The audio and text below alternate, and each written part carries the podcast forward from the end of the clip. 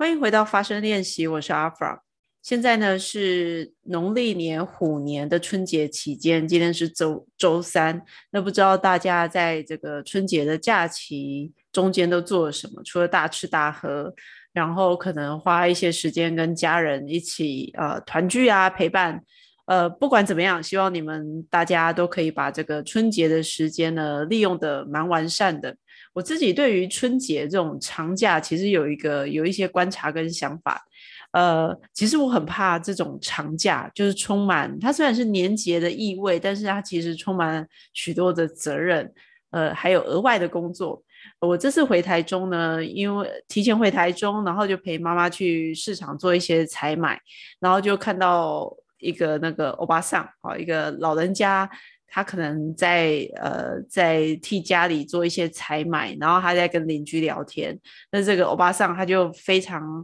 呃有点情绪，有点激动的说：“啊，这个不知道是谁发明的农历春节这种东西，过年这种东西，害我们都这么忙。”那我们可以想象哈，这个年纪的欧巴桑，这个年纪的呃奶奶哈，她可能是一一一个家族的，可能是人家的婆婆啊，可能是家中的长辈。逢年过节，如果是家里。儿孙啊，媳妇就是这些家人很多，他通常可能是要担任那个主要在呃煮东西哈，准备年夜饭的这个角色。其实这个角色真的蛮辛苦的，所以我觉得这个很逗趣。我听到这个欧巴桑这样抱怨，到底是谁发明的过年这件事情？呃，某程度它也反映的，哎，过年它它传统。在过去，它一定有它的意义嘛？就呃呃，不同的时代背景，呃，经济文化背景，呃，那个年代很早的年代，过年是有意义的啊。所以呃，要赶年兽啦，然后大家呃辛苦一整年，利用这个时间点，大家好好的吃一顿，在物质上来回馈一下自己。不过现在这个时代，我们几乎每天都在用食物来喂回馈自己，喂到自己。那这个年节的意义，可能就是在文化上的意义比较多。呃，不过它也因为这个年节，有时候没有基于这个习俗，我们必须去呃过一个有年味，所以就很多的呃习俗就跟着来。那比较传统一点的人，他还是会把这些习俗习俗走完。那比如说，就像我家，因为我爸爸是长子，所以就是会祭拜祖先嘛。我们家有佛堂，然后就有祖先，所以呢，每次到了过年的时候呢，我们都劝我妈，因为我妈是有有一点控制狂的人，就她是个很认真，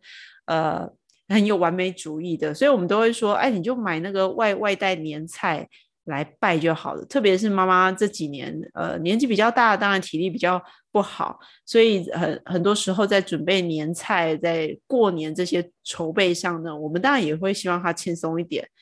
那你可能听到这里会想说，哎，那你们为什么不阿发？你为什么不干脆呃取代妈妈帮他做这些准备？但是老人家嘛，他有他的坚持，所以还是他说了算。所以就算我们说，哎，那就是买外面的年菜啊来拜就好了，但是。呃，妈妈试了几次年菜以后，她发现啊，年菜的陷阱太多了。有些年菜呢，可能是呃你订一桌，但是有几样菜不好吃，或者有些年菜你也知道的，就是呃除夕当天虽然去领回来，但是这些年菜都是呃事先制作好的，所以等于说你拿回家里，你还要额外的再来加热加工，所以前前后后的盘点下来呢，妈妈还是觉得说，啊，算了，自己做比较好。那今年就很明显，他做完以后，呃，做完年菜啊，然后拜。我们家的年菜是非常简单的，我我都觉得，如果大家有机会看到我家的年菜，可能会觉得，哎呀，天哪，怎么这这么的 健康？真的不像年菜，它就是比较多道的家常菜这样子啊。那即便做的这些呃家常菜，也不是什么佛跳墙哦，也没有煎鱼哦，什么什么繁复的都没有。妈妈还是说很累，所以我就想说，哎，为什么我们要呃这个年节，为什么我们要让自己这么累？那当然，我就会跟妈妈开玩笑说，哎，不然我们明年哈，我们买麦当劳请祖先吃好了。那当然，妈妈是很传统的人，她就觉得我是小孩子乱讲话哈，呃，不可取。然后这个建议是没有任何的参考价值。不过我觉得换个角度想，在很多的节日里面，呃，为什么我们要过这样的节日？或者是说，呃，在春节这种假期呢，除了按照呃拨一部分的比例去来过完这个习俗，就我们还是可以很欢乐的吃年夜饭啊，还是可以跟家人好好的相处，打麻将，吃很多东西，邪恶的东西来呃颓废一下，来松散一下哈，来 relax 一下。我们可以如何的利用这个难得的长假？我有一个朋友啊，他在这个长假的期间，他跑去南部高雄的内观中心。来呃做内观，我觉得蛮好的啊，就利用这个难得的长假，一般人他也不用跟公司请假嘛，就是利用这个长假去去做自己的进修，我觉得很好。那我是没办法，我得回台中家，因为陪爸爸妈妈也很重要啊，因为平常很难得呃给他们看到。那对我来说，我的余裕是我不像我有些朋友，他因为结婚的关系，有小孩的关系，所以他们在过年的时候，或者是家族人很多的关系，他们必须要带着孩子、家人，就是在南北穿梭，所以当然时间也也会花掉。那我比较单纯，单身的人可以把时间花在自己身上。那我就发现，我其实很喜欢这种呃长假的感觉哈，所以我我也。也要谢谢爸爸妈妈，他让我特别的，我就说，哎，我就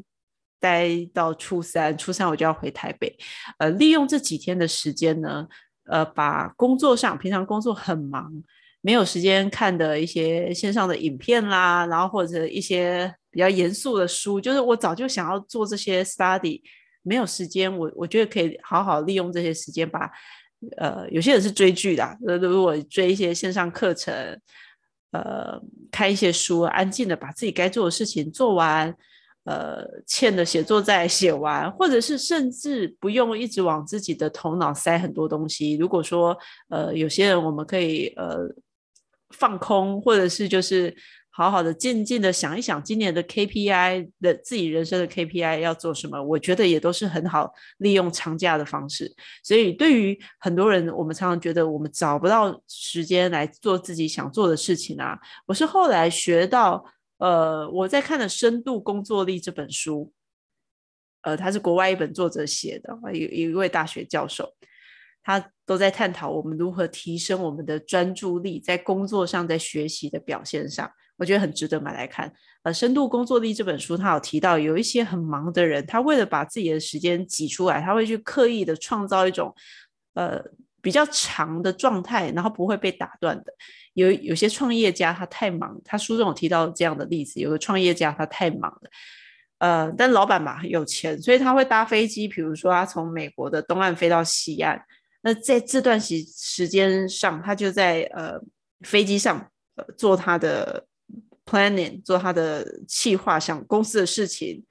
或者有些作者他就会利用这种时间去写书，就是他不能，他有一个很清楚的目标，我下飞机前 我就要把我的稿子比如写完，好，所以这是很有效率的利用时间的方法。我后来看了《深度工作力》这本书，我就得到一个启发，我就想说，哎，那很好，我就倒不如利用长假。啊，比如说接下来的二二八，呃，长假期或者有些是清明假期，那这个时候很多人如果像以前还可以出国玩哈，疫情来之前出国玩，那当然大家就出去玩了。但如果我们可以把这个时间拿来当做自己一个 mini break 啊，或者是是一个 mini retreat，一个把自己关起来哈，就认真的完成一件事情，比如说，哎，我的。我就是要在这四天，我要把我新书的第一个 chapter 写完，呃，定一个很密集的、很具体的目标。我觉得这也是蛮好的，利用长假的一个方法啊。这是刚好现在在过年，所以跟大家分享一下我对于呃我们怎么去度过这个难得的休假，可不可以有另外的方式让自己可以更好的利用这个假期？大家都可以思考看看。那同时呢，我今天想跟大家分享。关于改变这件事情，呃，我在今年一月的时候换了新工作，那换了新工作，所以到现在大概满月了哈，工作满月。然后我发现换工作，我大概太久没换工作了，呃，我在前一份工作待了五年，所以这次来换工作，我就觉得天哪，换工作好累哦。我第一个星期。我就开玩笑跟我的朋友说：“哇，我这五天做的事情比我在前公司前东家做的一个月的事情还要多。”那他是什么样的忙呢？除了说他比较我的时间上班的时间比较早，然后下班时间也不太会准时啊，就可能早上八点半到晚上六点半这样的时间，呃，然后你会感觉特别的忙，是因为你几乎每一分你都在做事情，你都在脑子都在动动事情啊。那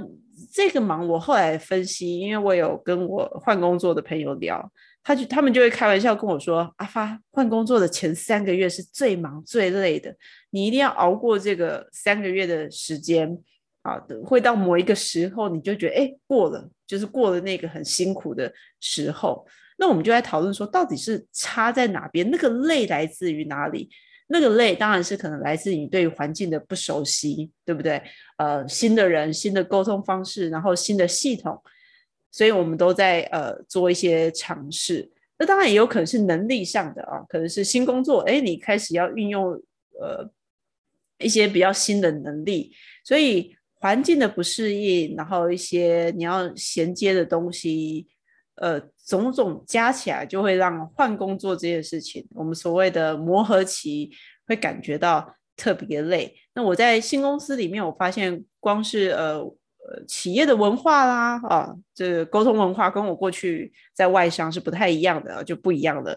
那老板的管理风格也不一样，然后我们需要用的能力，比如说我的直属主管，他是一个呃很会数字思考，然后他也很会写报告的人，就是很会看局面的人，所以他要他你跟在他旁旁边，你会发现哇，原来他是这样想事情的。那当然，我们写出来的报告。等等的啊，他的要求当然也就比较高，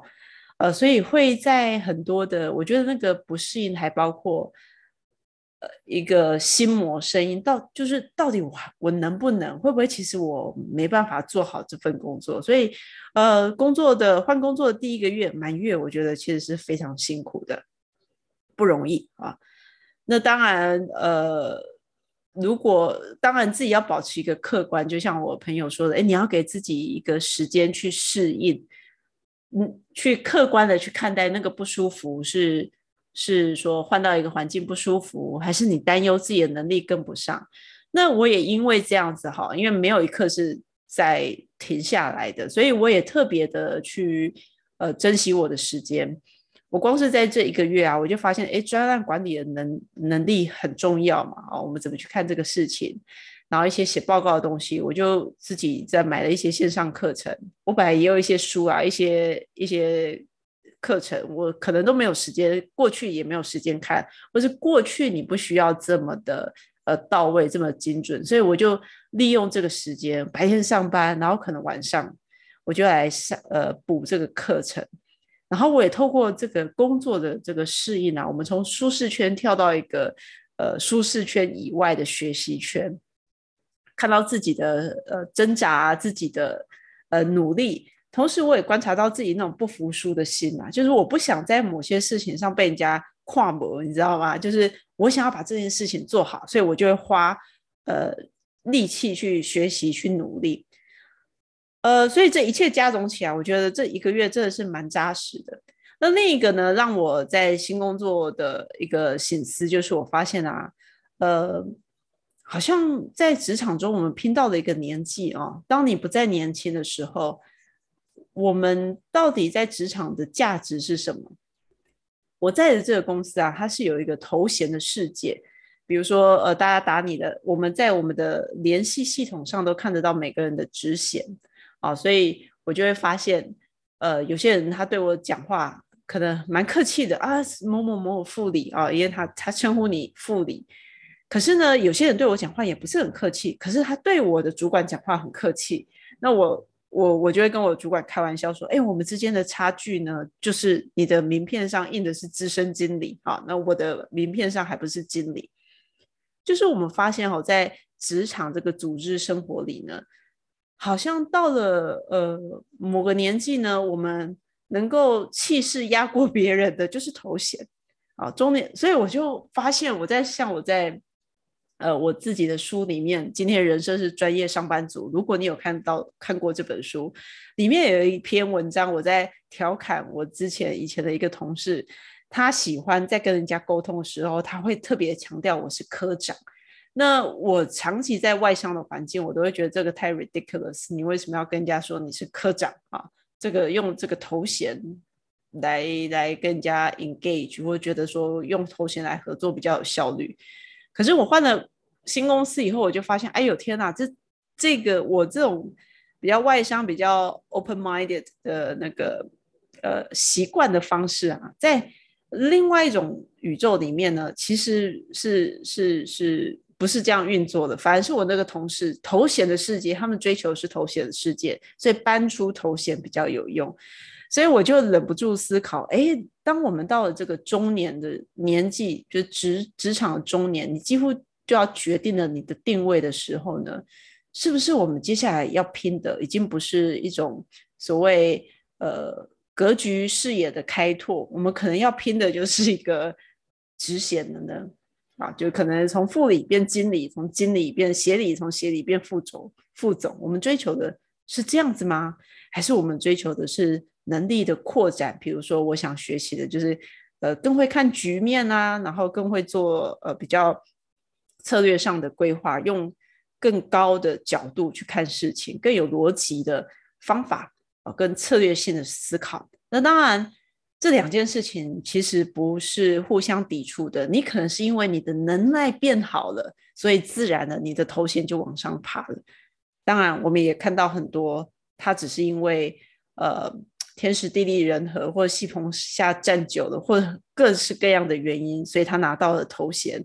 他的能力并没有跟上来。呃，如果再次推荐大家去看我的书，如果 今天的人生是专业上班族，如果是那样的情境，他的能力跟不上他的头衔，我觉得这个对社会，呃，对职场都是一场悲剧。但 anyway，我觉得换工作很棒，它让我开始去思考，呃，我们特别是我这个年纪中年的，我们要打拼的是什么？是头衔吗？还是我想打拼的是，呃，在这一年度。来替自己在工作上做一个专案上的代表作啊，所以呃，这就攸关到所谓的 KPI 嘛哈。过完年后，很多公司、很多部门啊，老板他会开始跟你定 KPI。那我觉得，除了工作上的 KPI，我们人生到底要创作什么？我们到底想要累积什么 KPI？我觉得都值得我们去想一想。比如说，如果我的 KPI 是啊，我今年我希望过了一年以后我的 title 可以变成经理，那我要做的事情可能就不一样了。跟什么东西不一样呢？可能跟呃，我今年呃，我今年想达到的是，我可以去呃，我在策略规划上可以更进一步，所以我我可以去利用这个能力去找到不一样的职业哈，不一样的公司，不一样的产业，哎，那就是另外一个不一样的方向。前阵子呢，我也看到一篇文章，他说八零后的人啊，八零年代后的人，一九八零年代，我刚好是卡在，我刚好是一九八零年，一九八零年后的人呢，比较不相信，就是努力一直拼拼，一直往上拼。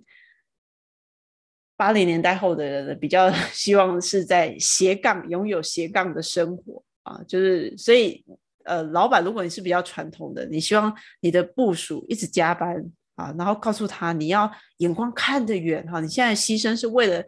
为了未来的自己。其实这种说法在呃带团队上可能已经比较吃亏了。那我也是在新工作中，我发现呃我的确有同事，他就很明白的跟我表示说，哎，我的人生的目标不是要当主管，所以我也不会去特别的去加班给老板看，我就是该走五点半我就拎起我的公事包就走了。好，所以换了工作，我觉得可以。呃，虽然不舒服，所谓的不舒服，是因为我们从一个待了很久的舒适圈跨到一个呃舒适圈外，它会有一个学习的区域，哈，学习区，所以它会有很多的冲击，很多的刺激，然后步调也会不一样，所以呃会变得比较不舒服，比较累。但是同时，你也会有很多的新的发现，很多新奇的呃思考，新奇的观察。那就会让我去思考哈，如果我能早一点离开我的前东家，因为我在前一份工作待了五年，我会不会更好？我会有这个问题，是因为我发现，像我我的直属主管，我是很重视主管的啦，因为我发现你跟的呃你的主管、你的团队能够互相学习、互补的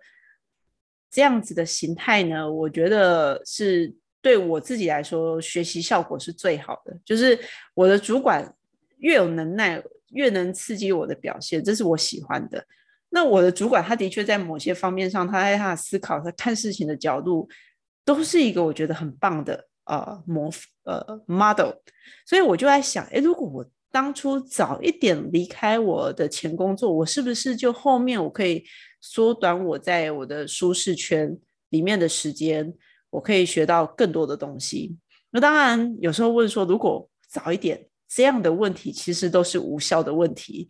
因为我们时间不会回到过去，然后我也的确利用我的前一份工作，虽然在工作上，我感觉在后期工作上，因为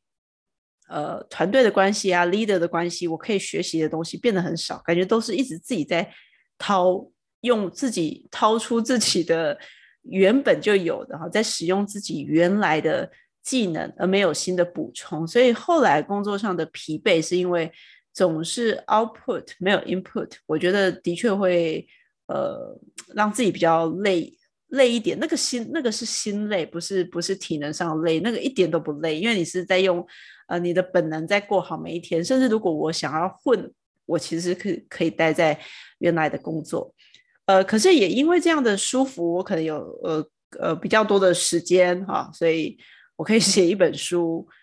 不过呢，回到个人发展上，我的确在思考说，哎，如果当初我早一点离开，会不会比较好呢？我能不能早一点想到这件事情？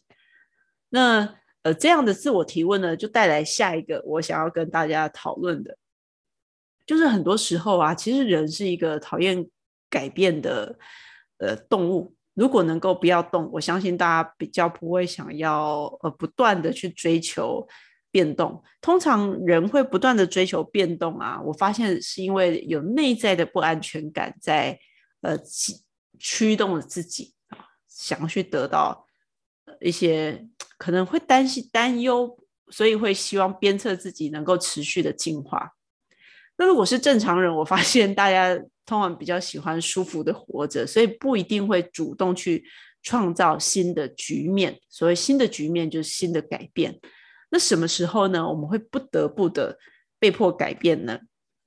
我觉得通常都要受到一些打击哈。首先，现在提到我的书《今天的人生是专业上班族》，里面也也有一个章节，我写说，呃，我们改变呢，需要你需要的不是关于改变，你需要的不是决心，而是压垮你的最后一根稻草。里头我提到的一个。呃，做翻译的同事啊，这个这个翻译的同事，他的能力很好。那他也在外商公司就当总经理的翻译，当了好几年。那他一开始的呃进来金融公司当翻译，其实他只是想累积在金融业的经验。没想到呢，一进来以后呢，发现哎，这个公司的同事人都很好，太舒服了。他能力也很好嘛，也被长官看中。呃，所以他一待呢，就待了五六年，也是蛮久的。直到呢，他有一次去外面，呃，去参加税务工作坊。那他在这个税务工作坊上呢，就就遇到很多翻译的同同才啊，一样在做翻译的朋友。而这些做翻译的朋友，很多都是 freelancer 自由工作者。这时候他才惊觉，哇，很多他的 peer，很多他的同才都已经是年薪两百万的等级。所以他受到很大的打击，就是哇，原来他们在外面混的这么好，那我在干嘛呢？当初我进来的时候，我我不是我的初衷是累积不同产业的经验，但我既然让自己舒服的待下来，所以他受到这个年薪两百万的打击，他就离开了，去自己去发展他自己 freelancer 的事业。当然，会不会现在会不会比较好？因为疫情的关系，现在会不会比较好？我觉得这个都是 another story。不过，他如果没有这样的打击，我相信他不会想到说，那我就离开好了。没有这个打击，不会有改变。好，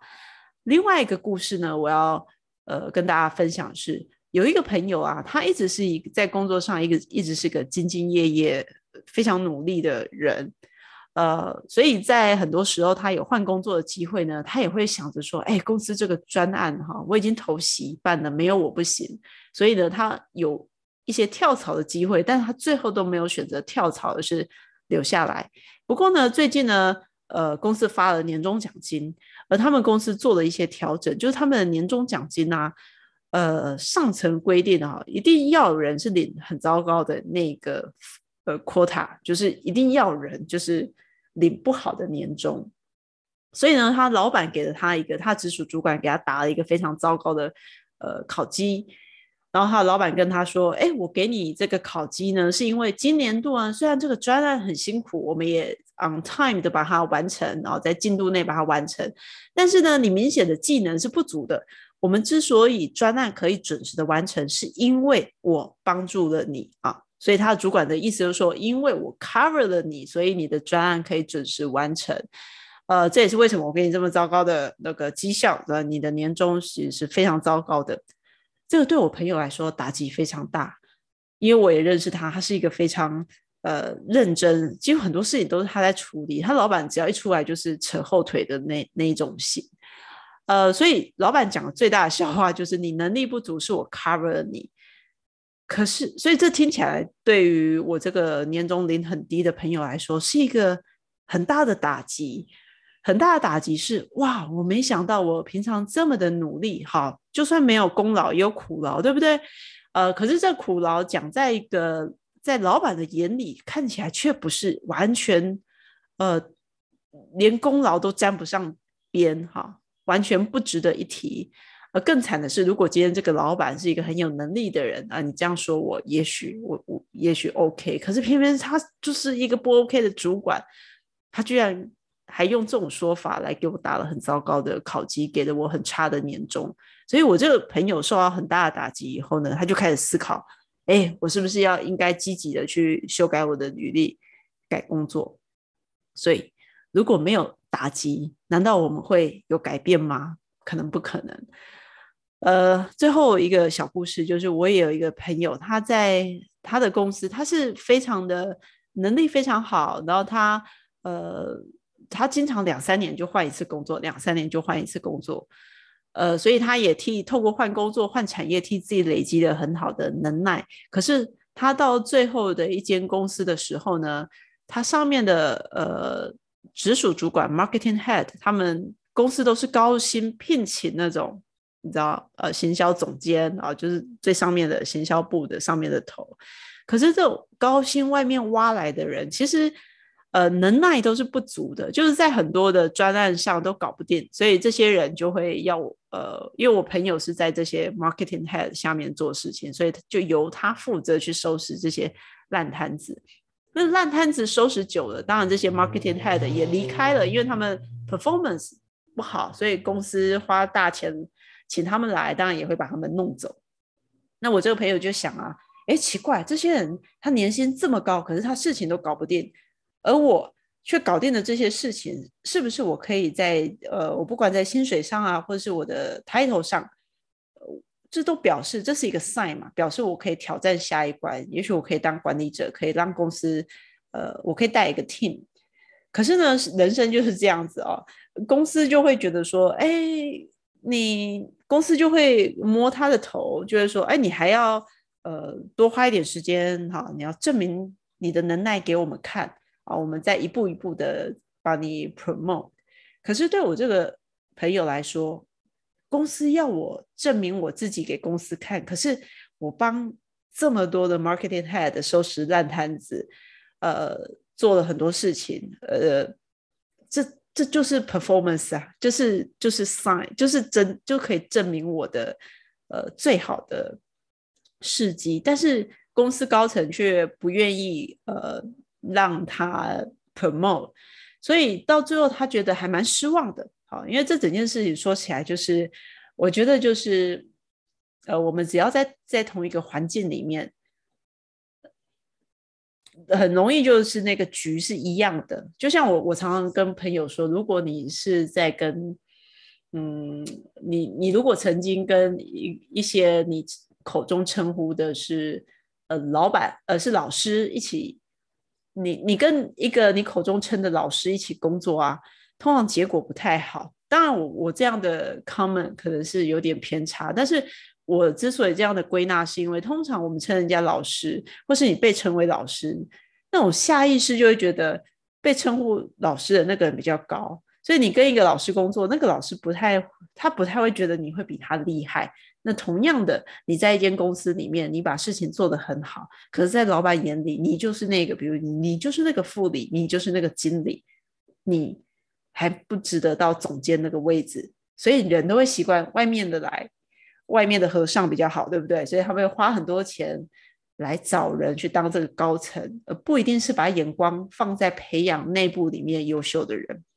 好，所以我这个朋友呢，他最后呃，他蛮失望的，所以他就找了一个机会，诶，外面反而有人愿意给他呃做管理职、做 manager 的机会，他他就跳出去了。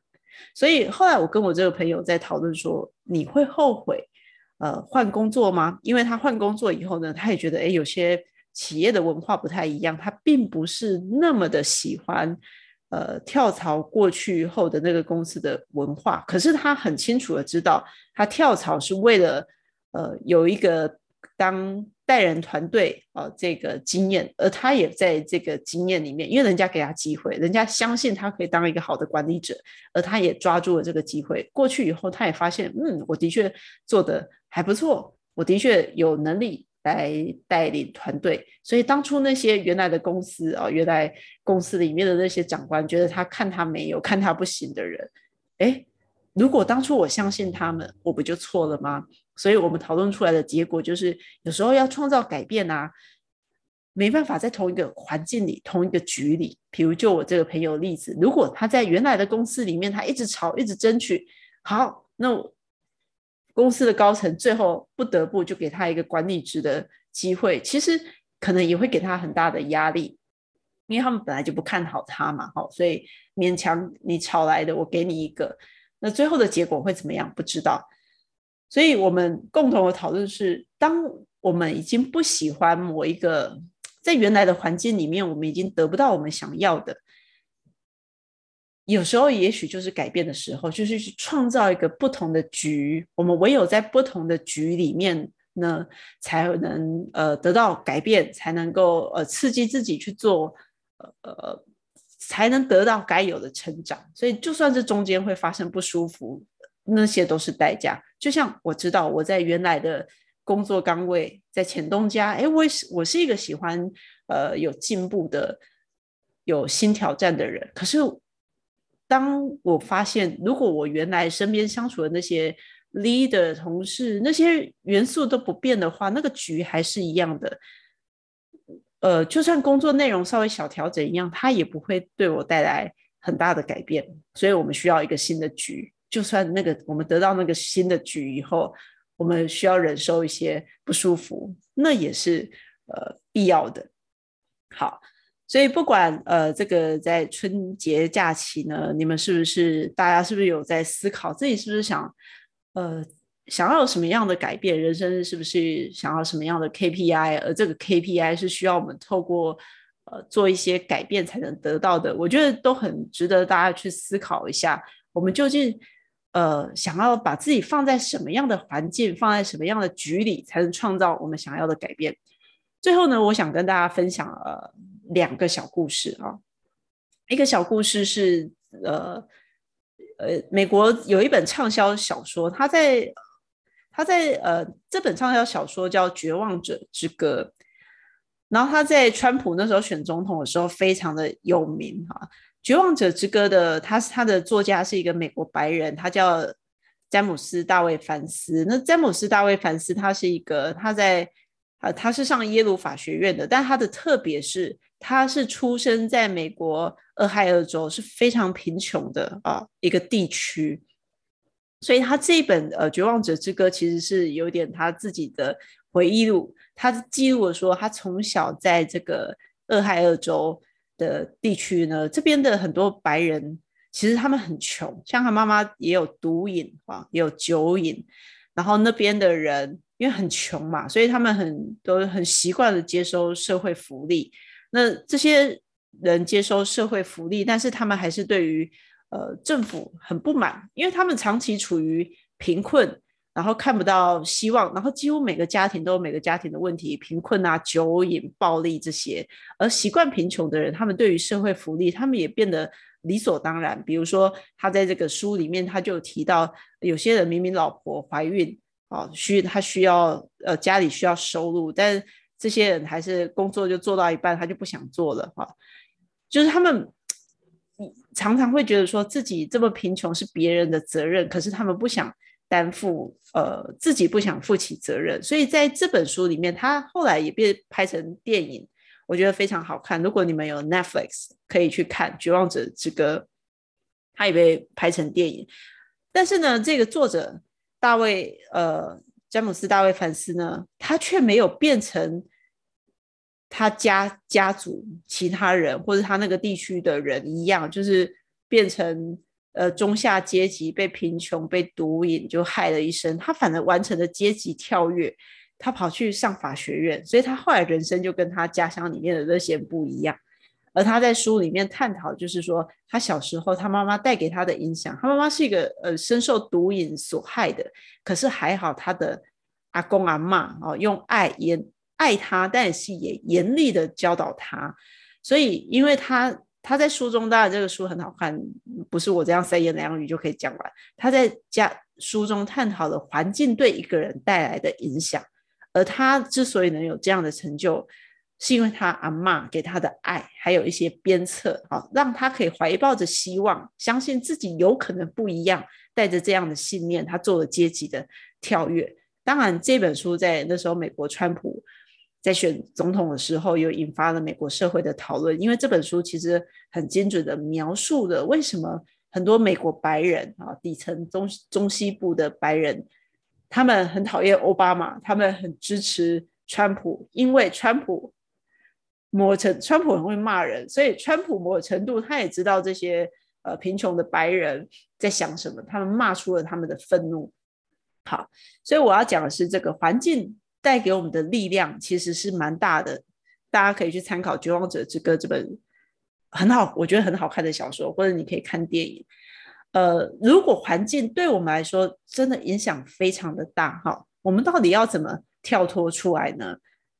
最后，我要跟大家呃再分享的另外一个小故事呢，是一九九八年啊，美国媒体大亨巴拉，美国媒体大亨巴拉昂他过世了。那他在过世前呢，他留下一个遗嘱，他说谁？能够猜出他开了一个题目啊，然后你只要能猜对这个题目，你就可以拿走一百万法郎。我们常常说 one million question，one million dollar question，就是大概这样子的呃问题。他的问题是什么呢？他说谁可以猜出来穷人最缺少的是什么？谁可以猜出来穷人最缺少的是什么？他就送他一百万法郎。哈，他在遗嘱写的这件事情。好，所以呃。这个他的遗嘱公开以后呢，当然大家就拼命的把答案就是丢出来，最后呢是一个九岁的小姑娘猜对的，拿走这一百万法郎。大家可以想一下哈，穷人最缺的是什么？这个小姑娘猜对了，她写的是穷人最缺的就是野心。呃，我觉得这个可以让我们来思考一下，所以野心就是呃没有强烈的企图心。其实我们可以来想一下哈，我们大家都想要变有钱，但是多数人想要变有钱，但却依然没有钱。我们都想要过上成功的人生，但是到底什么是成功？我们也常常达不到我们觉得成功的那样的呃状态。其实，如果平心而论啊，我们多数人其实都是想不劳而获的。所以我们会在行动，我们我们嘴巴上会讲讲我们计划，但是我们在行动力上呢是非常懒惰的。所以呢，我也在这里也顺便再推荐大家一本我觉得很棒的书。这个作者是呃中国人啊，一个中国的写手，但我觉得他写的非常好。他叫蔡碧磊，呃呃，对不起，他的名字叫蔡磊磊啊，磊是垒球的磊，然后第二个磊是呃光明磊落的磊。蔡磊磊，那这本书名叫做《你懂这么多道理，为什么过不好这一生》啊？这书名听起来有点呛。你懂这么多道理，为什么过不好这一生？这本书呢，不是我们认为的一般就是泛泛的心灵鸡汤，不是的。呃，蔡磊磊他从很多的呃心理学的角度、认知的角度去谈，呃去系统化的去谈我们呃对于很多事情的认知，我们该怎么去看待？我觉得这是一本它带给我蛮多启发的书，呃，去扩展我们思考的面向。那这个在蔡磊磊这本书里面，他就有提到，他就讲了巴拉昂这个故事，然后就提到说，哎，其实我们很多人，他点出一个呃很明白的事实，我们每个人都想要让日子过得更好，但其实我们没有那么强烈的企图心，让自己去达到那样的境界。那他就说了，穷人，呃，小姑娘猜对了嘛？好，巴朗觉得穷人缺的就是野心、企图心。那蔡磊磊他就在书中就进一步的讨论到，到底我们缺的资源是什么？是外部的资源吗？还是内部的资源？我觉得这是个很好的问题。呃，就像《绝望者之歌》这个作者，他也是生活在。呃，俄亥俄州那个很穷苦的中西部的地区，他跟他的呃兄弟姐妹、家族、他的邻居都一样啊。可是为什么他可以跳脱出来，呃，跳脱那个阶级，最后去念耶鲁法学院，而其他人继续受毒瘾、呃家庭暴力、贫穷所苦？到底缺的，我们真正缺的是呃外在的资源吗？好，那如果外在的资源，其实如果我们想要的话，其实很多呃。免费的资源呢？我后来才发现，其实，呃，我们社会上，如果你想要资源啊，大概跟吸引力法则一样，你想要什么，你想一下，其实很多我们平常没注意到的资源是都在的。哈，那这个作者他就探讨到一个我觉得蛮有趣的点，他说，其实我们